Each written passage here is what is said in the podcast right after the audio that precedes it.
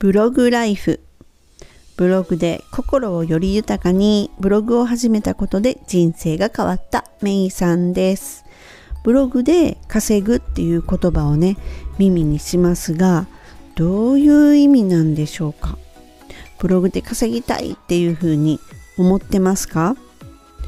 ブログを書いてたらマネタイズできるっていうふうにね勘違いしている人も少なくないでしょう。もしかして思ってました？ブログを書いててん？このままでこれってどうやって稼げるようになるの？って疑問を持ったことないですか？そういう疑問を持ったならもう次のステップです。ブログで稼ぐっていう言葉がね実に紛らわしいんですよね。ブログでその稼ぐつまりブログっていうのは稼ぐものつまりマネタイズするものではなくて集客する役目があるんですね。ちょっと集客っていうとあれなんですがでもまあ稼ぐ稼ぎたいと思うんであれば当然お客さんがいてるってことですよね。でブログ自体をね訪問するよりもその記事を訪問するっていう人がまず最初ですよね。検索かけて飛んでくるのはその記事ですよね。でその記事を読んで興味を持ってもらう。他にどんな記事書いてるんかなとかえこの人ってどんな人なんかなとか自分が求めている記事っていうのが他にはないかなとかそういう興味を持ってもらうとまあ当然ねこうブログの中をあちこち記事見て歩いてもらえる読もうとしてくれますよね。で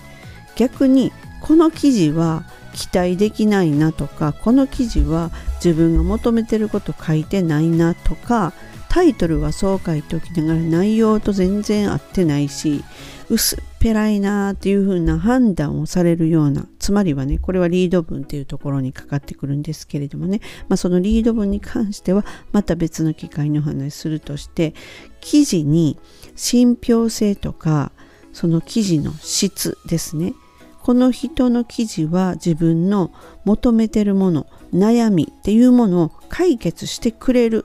といった読み手からするとお得感っていうものがあった場合その場合っていうのは必ずねまたあの人のところに行ってみようっていう風になると思うんですよ。私だったらなるんですよ。いろいろこうね今だと本当にインターネット上でその本当検索するだけですごくありがたい記事とかありがたいその自分が本当求めてるような解決するような記事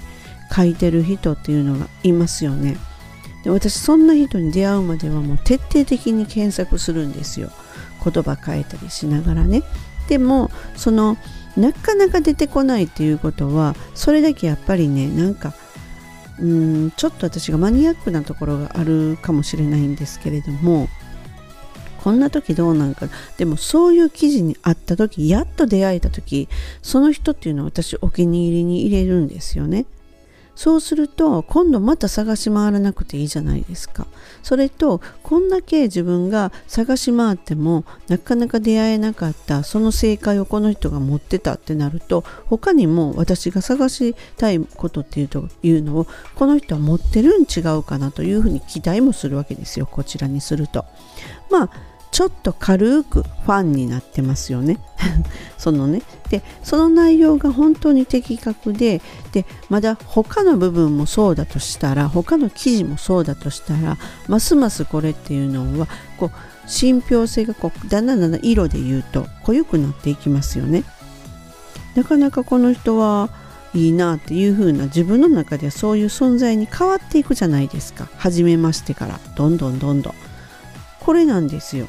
つまりはですねこの積み重ねですよね。私が1回訪れました。次も訪れました。次も訪れました。っていう風になった時になかなかこの人は本当に質の高くってすごいありがたいことをすごく書いてギブしてくれてるっていう風に思う。つまりはまあ信頼ですよね。それが本当は本来はブログの役目なんですよ。なのでブログで稼ぐっていう言葉っていうのはちょっと違うかなっていうのがここなんですねでこのファンが増えてきてとか信頼ができてくると自分の商品とかブログで宣伝したりとかサービスの販売を開始したりとかそういうものいよいよブログに載せているもの商品収益化できるものっていうものを手に取ってくれるようになってくるんですよ。これはまだ信頼もできてないしいやそれがその今までのねその載せている他の記事とかがいやあまりにも薄っぺらいよってなった場合その人の商品を欲しいと思わないじゃないですか。でももう本当に濃いことっていうのを載せてもうちょっと手手の届くもうちょっとなんかもう一歩踏み込んだことも知りたいのにとかってなった時っていうのはやっぱりその人からの何かもっと得たいなってこっち思うじゃないですかつまりはその商品を売ってくださいよとかそれ商品化してくださいよっていう風になってくると思うんですね。まあそこまで言うと行くとかなり上級者ですよ。でも実際ブログの役目いうのはそそこなんですよ。ブログはその読み手にとってギブギブギブギブしていくっていうのはそうなんですよ。そういうものなんですよ。ただですね、ここで気をつけたいことはですね、雑記ブログのようなブログそうなってくると訪問する人の目的っていうのは当然バラバラなんですよ。だってバラバラな記事が扱われてるわけですよね雑記っていうのは。例えばダイエットに興味があってそのサイトに訪れてくれるじゃないですか。で他にどんなんがあるんかなと思って見てた時にですね安くて美味しくてがっつり食べれるお得なレストランとかいう記事を載せてたらどうですか？なんかえこの人ダイエットの専門じゃないのってなりません？この信頼を得るとかですねファンになるっていうのその全く逆の180度逆のことが起きると思うんですよ。えこの人どんな人？ちょっと信用ならんわって。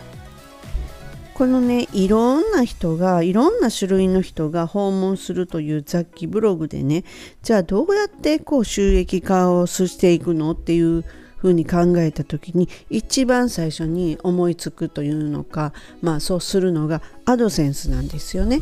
で雑記ブログの場合は本当いろんな人が来るのでなのでその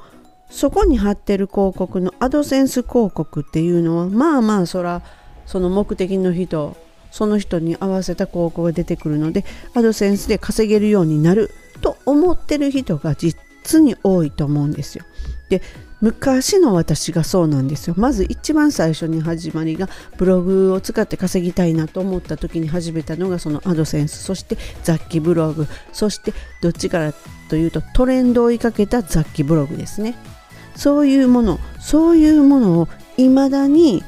やってる人がいるということにちょっと正直びっくりしたことが最近あったんですがまたこれはね次回どこかでお話ししますがあのつまりねこう自分という人間を知ってもらってあこの人からこの商品を買いたいと思えるようにブログを利用するということでブログを利用してお金が発生するという流れになるんですね。そうそそこなのでその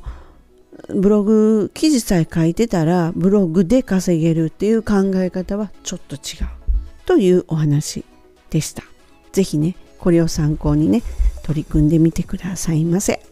本日も最後までお聴きくださりありがとうございました。ではまたすぐお会いしましょう。めいさんでした。バイバイ。